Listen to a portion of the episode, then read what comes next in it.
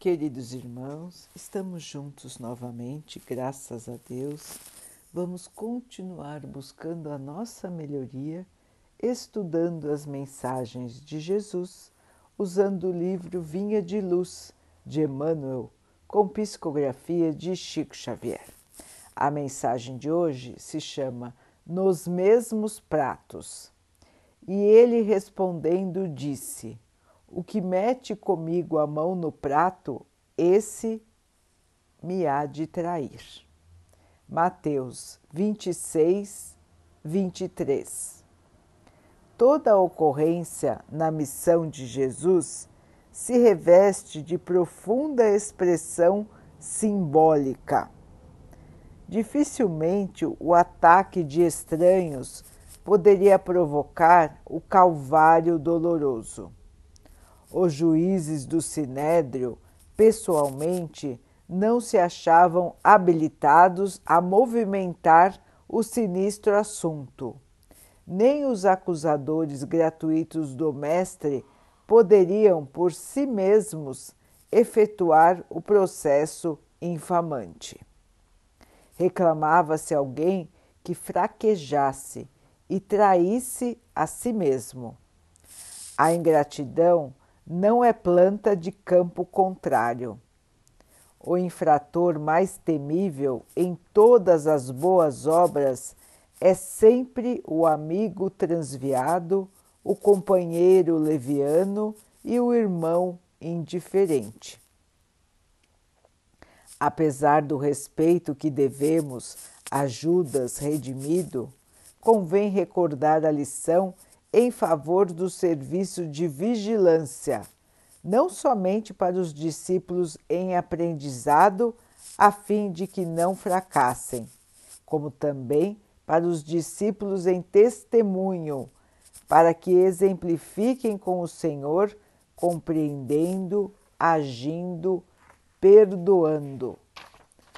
Nas linhas do trabalho cristão, não é demais aguardar grandes lutas e grandes provas, considerando-se, porém, que as maiores angústias não virão de círculos adversos, mas justamente da esfera mais íntima, quando a inquietação e a revolta, a leviandade e a imprevidência penetram o coração daqueles que mais amamos. De modo geral, a calúnia e o erro, o abandono e o fel não partem de nossos opositores declarados, mas sim daqueles que se alimentam conosco nos mesmos pratos da vida. Conserve-se cada discípulo plenamente informado com respeito a semelhantes verdades, a fim de que saibamos imitar o Senhor nos grandes dias. Meus irmãos, as chamadas decepções da vida. O abandono, a traição, a raiva, o ódio, daqueles que estão ao nosso redor, daqueles que nos são mais queridos. Quanta dor, quanto sentimento de vingança e revolta ainda corrói muitos e muitos corações por causa das traições, dos abandonos, dos enganos com os nossos entes amados. E estes sentimentos de raiva, de ódio, de tristeza, de falta de perdão podem nos acompanhar durante séculos nós vemos todos os dias casos de irmãos espirituais que ainda sofrem por situações que ocorreram em outras encarnações. quando estavam na terra e ainda continuam sofrendo em espírito por uma situação que já passou.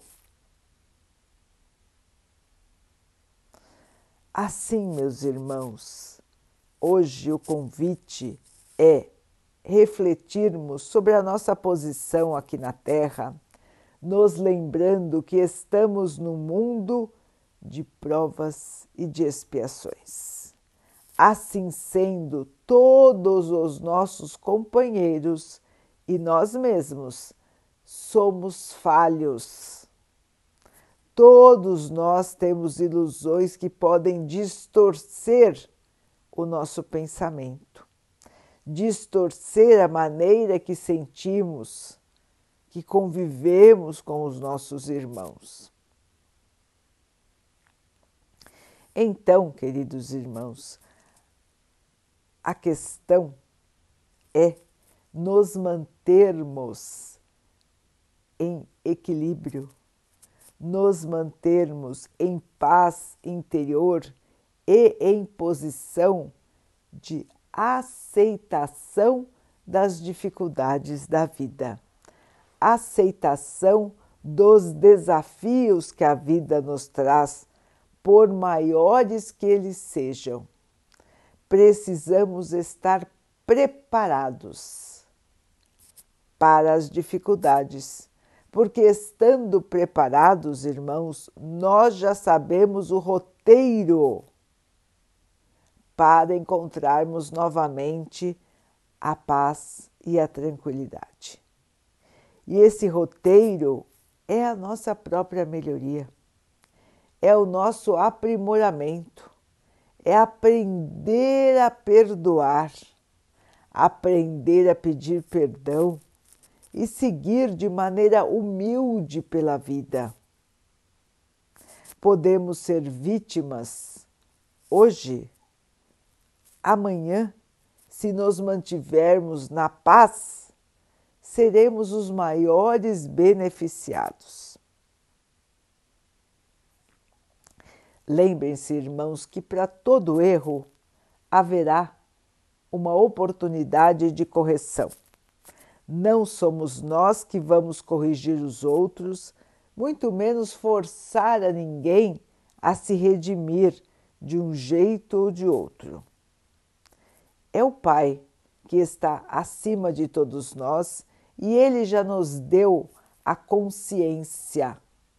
E um dia a consciência de todos, todos, será ouvida pelos próprios e assim, irmãos, nesse dia, os que erraram, inclusive nós mesmos, vamos perceber, vamos nos arrepender e vamos trilhar um caminho diferente. É somente com a evolução dos seres da Terra que o nosso planeta também irá evoluir.